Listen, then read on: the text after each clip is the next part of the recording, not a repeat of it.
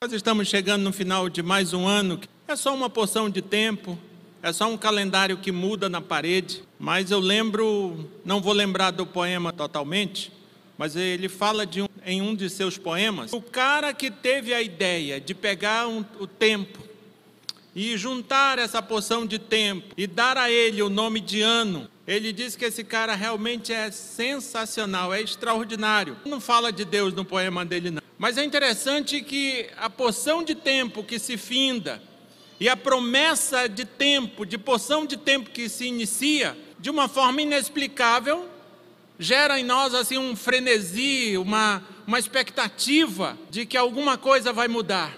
Às vezes a gente tem impressão, andando dia 31 de dezembro, pelas cidades por onde a gente tem a oportunidade de andar, já teve, parece que nós estamos assim, prontos para embarcar numa numa nave que vai nos levar para um outro templo, para um outro lugar. Às vezes eu tenho essa sensação, não sei se é porque às vezes eu sou meio fantástico mundo de Bob, mas às vezes dá essa impressão que nós estamos assim meio que prontos para embarcar e desembarcar num outro lugar.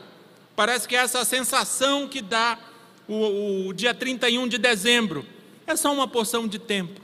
Mas o nosso Deus é tão gracioso, é tão misericordioso, que ele usa a banalidade de um calendário para renovar as nossas forças, para renovar a nossa esperança. E eu creio que é assim que nós temos que encarar o ano. Amém? Não na perspectiva que estamos ficando mais velhos, como é o meu caso e o seu caso também, eu sinto te dizer. Não simplesmente nessa perspectiva, mas na perspectiva da esperança, do renovo da esperança. E eu quero orar. Deus Todo-Poderoso, Louvado, adorado, santo e bendito é o teu nome. Muito obrigado. Obrigado, Deus, por cada experiência que tu nos deu ao longo dessa porção de tempo que se finda, que em poucos minutos se findará. Obrigado, Deus. Obrigado por todo sorriso, por toda lágrima, por toda expectativa. Obrigado, Deus, por toda a fé que tu mesmo colocou no nosso coração. Obrigado, Deus, por toda a certeza que tu mesmo nos deu. Obrigado, Deus, por toda a certeza que tu nos deu, que não estamos só, que a tua mão está estendida para nos abençoar. Obrigado, Deus, por tudo que vivemos no correr desse ano. Louvado, adorado, santo e bendito é o teu nome. Quero, meu Deus, clamar a ti uma bênção sobre cada uma dessas pessoas que se fazem presente aqui nesse lugar. Quero, Deus, clamar uma bênção sobre essas pessoas que participam de forma remota dessa nossa programação de final de ano. Quero, Deus, clamar que tu as abençoe, que tu os abençoe em nome de Jesus Cristo e que, independente das circunstâncias, todos nós possamos sempre glorificar, adorar e bendizer o teu nome. Amém e amém. Salmo 90. Quem achou, diga glória a Deus. Muito bem. Esse glória a Deus é para te ajudar a se manter de pé ou acordado. O texto diz o seguinte: Senhor, tu tens sido nosso refúgio de geração em geração, antes que os montes nascessem e se formassem a terra e o mundo, de eternidade a eternidade tu és Deus. Tu reduzes o homem ao pó e dizes: Tornai filhos dos homens, pois mil anos aos teus olhos são como o dia de ontem que se foi e como a vigília da noite. Tu os arrastas na torrente, são como um sono, como a relva que floresce de madrugada. De madrugada viceja e floresce, à tarde murcha e seca. Pois somos consumidos pela tua ira e pelo teu furor conturbados. Diante de ti puseste as nossas iniquidades, e sob a luz do teu rosto os nossos pecados ocultos pois todos os nossos dias se passam na tua ira. Acabam-se os nossos anos como um breve pensamento. Os nossos dias, ou melhor, os dias da nossa vida, sobem a 70 anos, ou, em havendo vigor, a 80. Neste caso, o melhor deles é canseira e enfado, porque tudo passa rapidamente e nós voamos. Quem conhece o poder da tua ira e da tua cólera? Segundo o temor que te é devido, ensina-nos a contar os nossos dias, para que alcancemos coração sábio. Volta-te, Senhor. Até quando? Em compaixão dos teus servos. Sacia-nos de manhã com a tua benignidade, para que cantemos de júbilo e nos alegremos todos os nossos dias. Alegra-nos por tantos dias quantos nos, tem afligi, nos tens afligido, tantos anos quantos suportamos a adversidade. Aos teus servos apareçam as tuas obras e, aos, e a, seus, a tua glória. Sejam sobre nós a graça do Senhor nosso Deus. Confirma sobre nós as obras das, as obras das nossas mãos. Sim, confirma a obra das nossas. Oremos ao nosso Deus poderoso, Deus grande e maravilhoso. Um dia inspirar a escritura dessa palavra, porque tu queria, tu quis se revelar de forma especial a cada um. Senhor, a minha oração é que tu nos ilumine. A minha oração é que tu abra, Deus, o nosso entendimento, para que haja compreensão nisto que acabamos de ler, nisto que falaremos, ouviremos abre o nosso entendimento, aplica essa palavra aos nossos corações, em nome de Jesus. Amém. Eu acho que eu já falei para você que o, saudoso, aquele que ficou conhecido como irmão Lázaro, morreu agora nesse finda, ele tem uma música que essa música em algum momento tocou muito fortemente o meu coração. Estou falando daquela que diz que a minha vida é do meu mestre. Ele vai dizendo em certa, na passagem da música que deixou o cais, que ele não vê mais o cais, é só ele e Deus agora. Não sei se o Lázaro estava pensando nessa música, nessa, nesse texto quando compôs. Provavelmente não, porque você não vai ver assim muita, muita, muita relação com a letra, com o salmo. Mas existe uma coisa que eu acho interessante, que tem um ponto em comum. Porque eu olho para esse salmo e vejo Deus e nós. Não existe mais outro. Esse salmo, na verdade, ele fala de Deus e nós. Não existe assim coisas que, que, que entrem entre nós e Deus. Não existe outra, outra coisa, não existe um outro alguém. É você e Deus. Eu creio que dá para nós olharmos para esse salmo nessa perspectiva. Deus e nós. Quando nós estamos falando de Deus e nós, eu creio, eu acredito, porque é uma coisa que você ouve muito falar nesses dias. Certamente alguém já te disse isto. Feliz Ano Novo. É meio parecido com Feliz Natal. A gente ouve muito essa palavra, feliz ano novo. Mas veja, eu acredito que não tem como sermos felizes se não soubermos quem somos. Eu não tenho como ser feliz se eu de fato não sei quem sou. Eu acredito nisto. Você só vai ser feliz se de fato você souber quem você é. Queridos, e quando nós olhamos para a Bíblia, você vai ver que a Bíblia diz que a presença de Deus nos dá certeza de quem realmente somos. Se nós tivermos algum tipo de problema de crise de identidade, a Bíblia vai nos dizer que a presença de Deus dissipa toda e qualquer crise de identidade. A Bíblia vai dizer que na presença de Deus, nós passamos a ter a real consciência de quem realmente somos. Por isso que esse salmo é muito interessante. Dentre, dentre outras razões, é essa de nos colocar cara a cara com tete a tete. É só você e Deus. É Deus. Quando nós olhamos para o Salmo 90, nós precisamos lembrar que o Salmo 90 é um salmo litúrgico. É um salmo litúrgico e é também o único salmo escrito por Moisés. Moisés escreveu muita coisa. Moisés foi um dos grandes escritores do Velho Testamento. Ele escreveu alguns salmos, inclusive ali dentro da, da porção que a gente chama de Torá mas o único salmo dentro do saltério que ele escreveu é esse. E acho interessante quando a gente olha para essa para esse salmo considerando que fora Moisés quem escreveu, porque ele vai falar assim da o quanto Deus é grande, o quão Deus é grande e o quanto nós somos pequenos. Ele fala assim da grandeza de Deus e do quanto nós somos pequenos.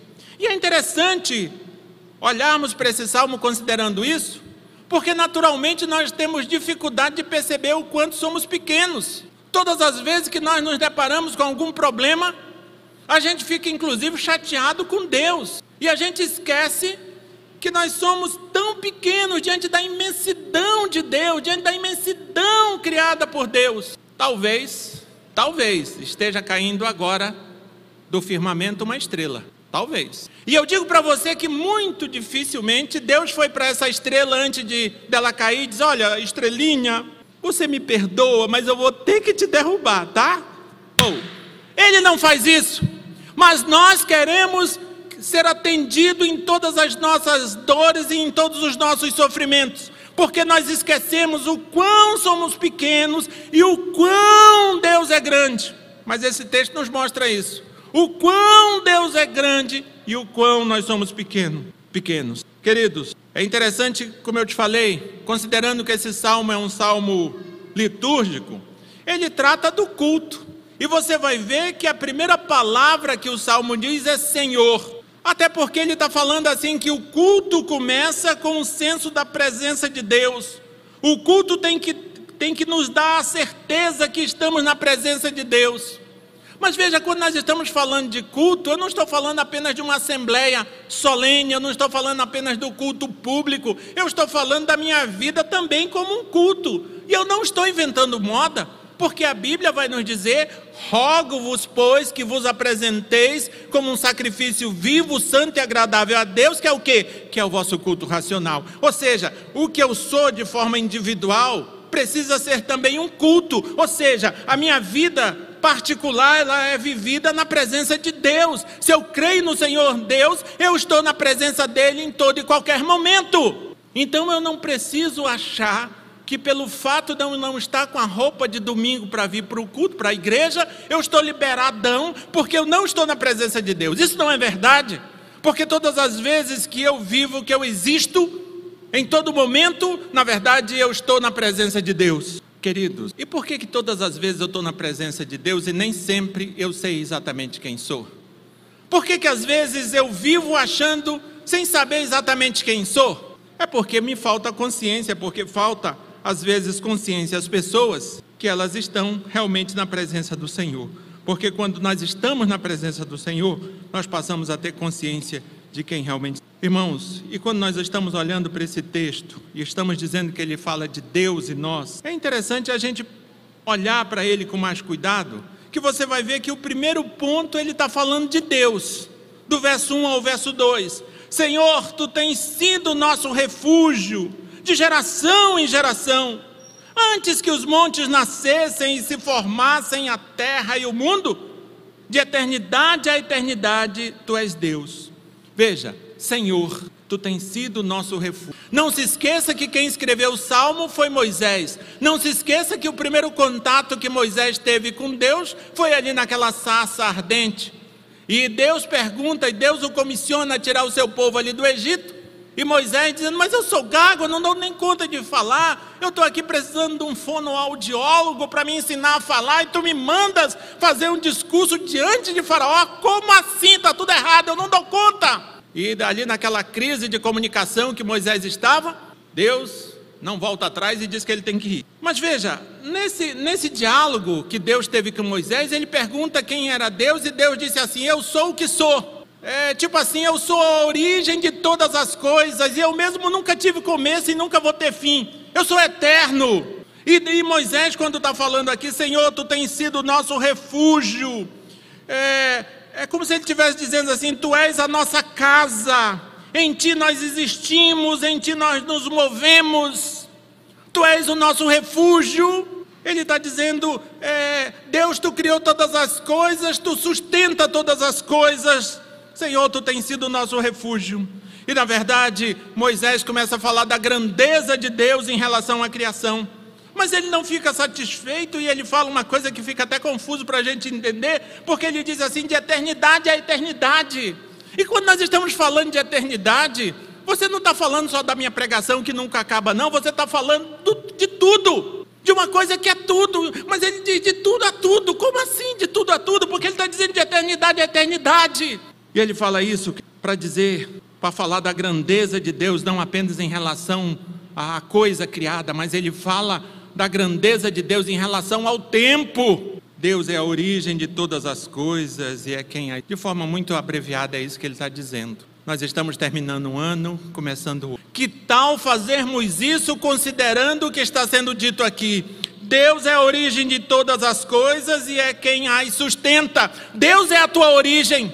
Deus é a origem de tudo quanto você é e tem. E detalhe, é Ele quem as sustenta. Será que se nós de fato entrarmos 2022 crendo nisto, que venham eleições, que venham pandemias, que venha o que quiser vir, mas nós cremos que Deus é a origem de todas as coisas e é Ele quem as sustenta. Pode vir, que eu não vou arrefecer, que eu não vou voltar atrás, porque é Deus a origem de todas as coisas e é Ele quem as sustenta. Você crê nisso, meu irmão? Então não fique morrendo de medo quando o problema vier, porque você disse que crê que a origem de todas as coisas é Deus e é Ele quem as sustenta. Então, vamos para o segundo ponto. Primeiro, ele fala de Deus, e agora do verso 3 ao verso 6, ele fala da nossa existência. Olha só, tu reduzes o homem ao pó e dizes: Tornai filho dos homens, pois mil anos aos teus olhos são como o dia de ontem que se foi, e como a vigília da noite. Tu os arrastas na torrente, são como um sono, como a relva que floresce de madrugada. De madrugada viceja e floresce à tarde. Veja, o texto está falando da nossa existência. E é interessante lembrar uma coisa aqui que, que às vezes passa batido. Quando ele está falando da nossa existência, necessariamente ele está dizendo que a nossa existência não é liquidada, não é consumada, não é terminada no cemitério, é porque ele já considerou a realidade da, da eternidade. Então veja, a nossa existência não termina no cemitério. Já é um ponto para a gente começar a ficar de orelha em pé, porque a minha existência não termina no cemitério, então ela segue.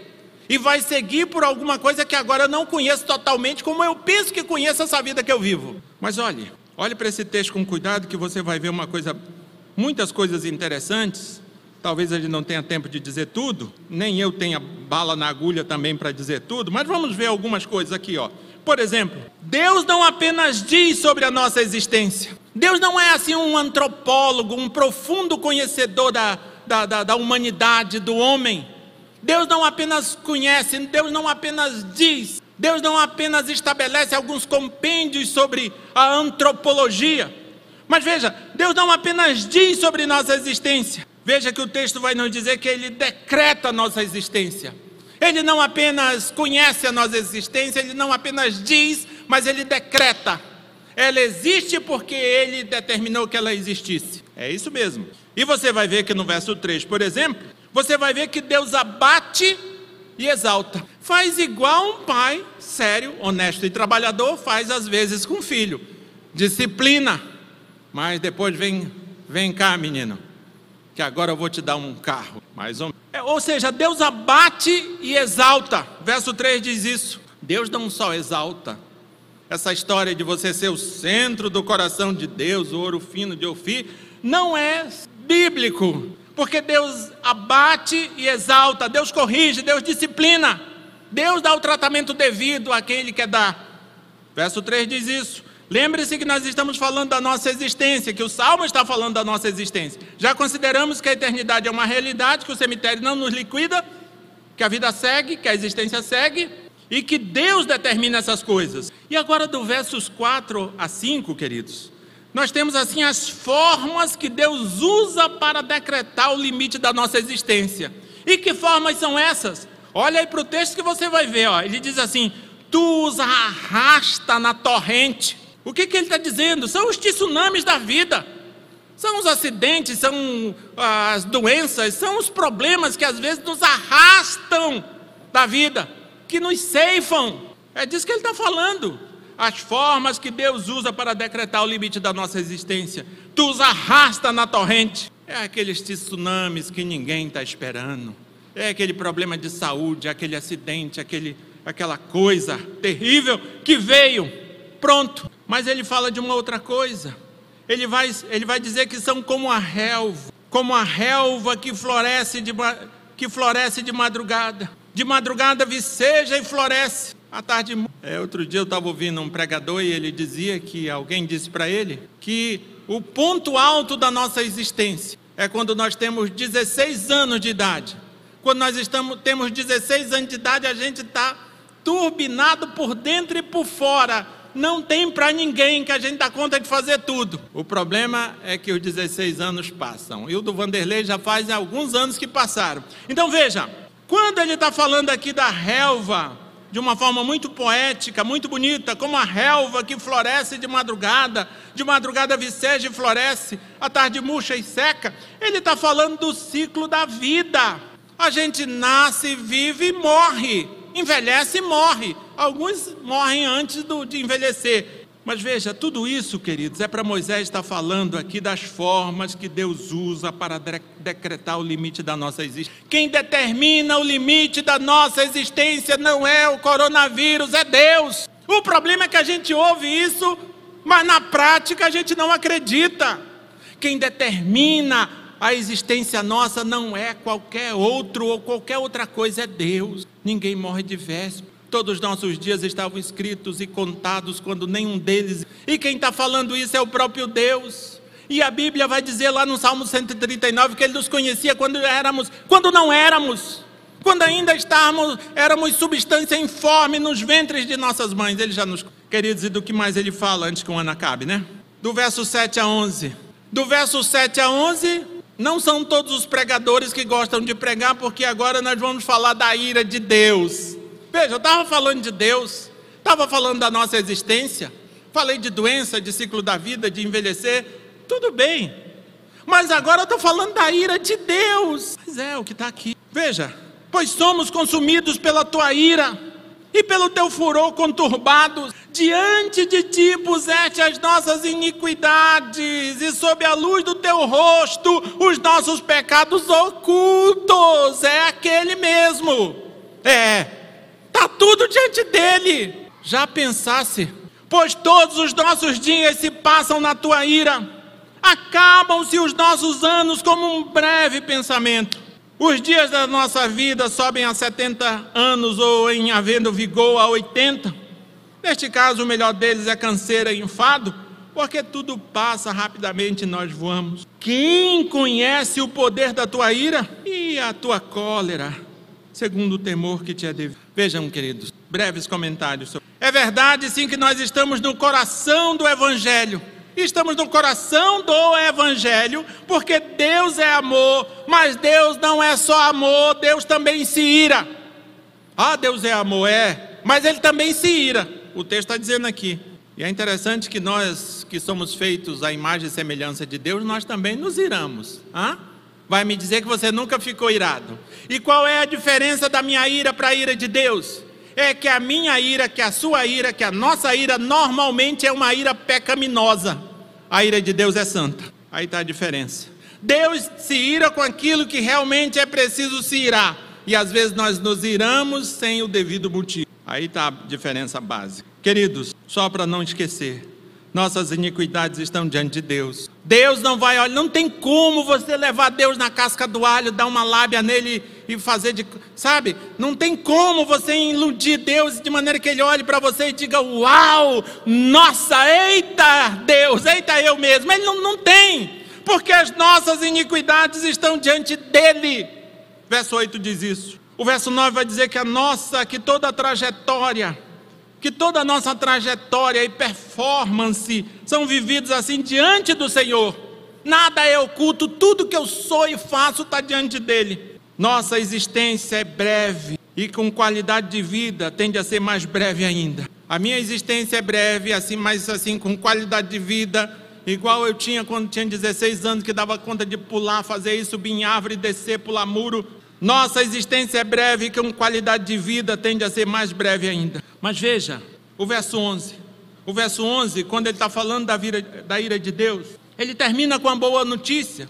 Porque você vai ver que o verso 11 vai dizer que a misericórdia é a resposta que Deus dá à sua ira contra os nossos pecados. A misericórdia de Deus é a resposta que Deus decidiu dar aos nossos pecados. É misericórdia, irmãos. Quem conhece o poder da tua ira? Ninguém, nós não conhecemos o poder da ira de Deus, porque se o conhecêssemos já estávamos mortos, não conhecemos. E também não conhecemos a cólera, segundo o temor que é devido. Queridos, louvado seja Deus que tem os versos de 12 a 17. Porque os versos de 12 a 17 eles falam da solução Veja, se Deus é a origem de todas as coisas e é quem as sustenta, se Deus, se todas as nossas iniquidades estão diante dele, e se o tempo passa e nós voamos, o que fazer? Sair desesperado pelo mundo afora? Não. Veja o que diz os versos. Ensina-nos a contar os nossos dias para que alcancemos coração sábio. Depois que o salmo fala tudo isso, ele, ele apresenta a solução. E a solução é aprendermos com Deus a termos corações sábios. O grupo de louvor já pode vir para cá, que aí vai caminhando e ouvindo. Ensina-nos a contar os nossos dias para que alcancemos coração sábio. Volta-te, Senhor. Até quando? Tem compaixão dos teus servos. Sacia-nos de manhã com a tua benignidade para que cantemos de júbilo e nos alegremos todos os nossos. Alegra-nos por tantos dias quantos nós, quantos nos têm afligido, afligido.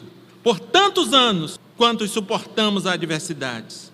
Aos teus servos apareçam as tuas obras e aos seus filhos a tua glória. Seja sobre nós a graça do Senhor, nosso Deus.